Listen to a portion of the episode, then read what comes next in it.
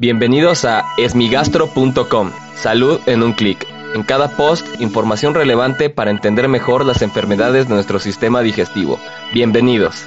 Hola, ¿qué tal? Bienvenidos a esmigastro.com. Como siempre agradezco a todas las personas que han enviado sus preguntas. Si tú tienes alguna duda, te invito a que escuche los episodios previos. Y si aún tienes algo que no te haya quedado claro, en el sitio web esmigastro.com encuentras el formulario a través del cual puedes enviarnos tu pregunta. En esta ocasión la pregunta nos la envía Lourdes y quiere saber acerca del cáncer de estómago y colon, así como cómo evitarlo. En relación al cáncer de colon y cáncer gástrico, son enfermedades que a pesar de ser oncológicas, es decir, relacionadas con el cáncer, tienen orígenes diferentes. En el caso del cáncer gástrico, por lo general se asocia a los antecedentes familiares, es decir, aquellas personas que tienen papás, hermanos, tíos o abuelos con cáncer gástrico, particularmente si este ocurre antes de los 50 años.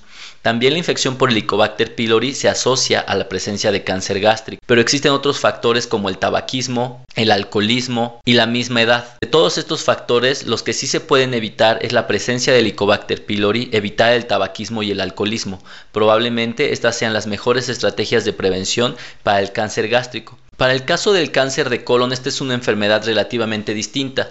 En primera es uno de los tumores más frecuentes del aparato digestivo y en general tanto en hombres como en mujeres. Se asocia sin duda a la edad y a factores de riesgo ya conocidos como el tabaquismo. En el caso del cáncer de colon existe un mecanismo de desarrollo que permite su detección temprana, es decir, la presencia de pólipos en el colon puede ser un factor inicial para el desarrollo del cáncer. Por lo tanto, la detección de pólipos es una de las medidas más útiles para prevenir el desarrollo de cáncer de colon. La prevención de cáncer de colon se basa particularmente en la detección temprana. Esta detección temprana se puede realizar por tres mecanismos. La detección de sangre oculta en materia fecal, es decir, un estudio de laboratorio en el cual la materia fecal se analiza al microscopio para tratar de buscar sangre.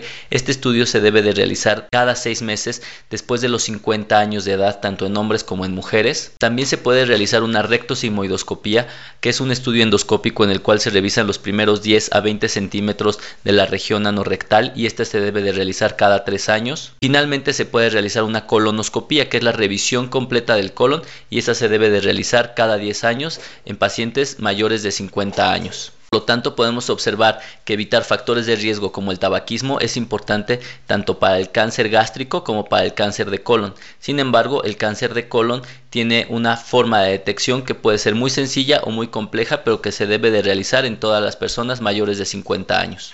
Muchas gracias a Lourdes por enviarnos esta pregunta y no olvides visitar esmigastro.com, donde además de encontrar información útil para ti, están todos los datos de contacto para recibir atención especializada. Gracias por haber escuchado este post. Si la información les fue útil, compártanla. Hagamos que más gente esté informada. Los esperamos en el próximo podcast.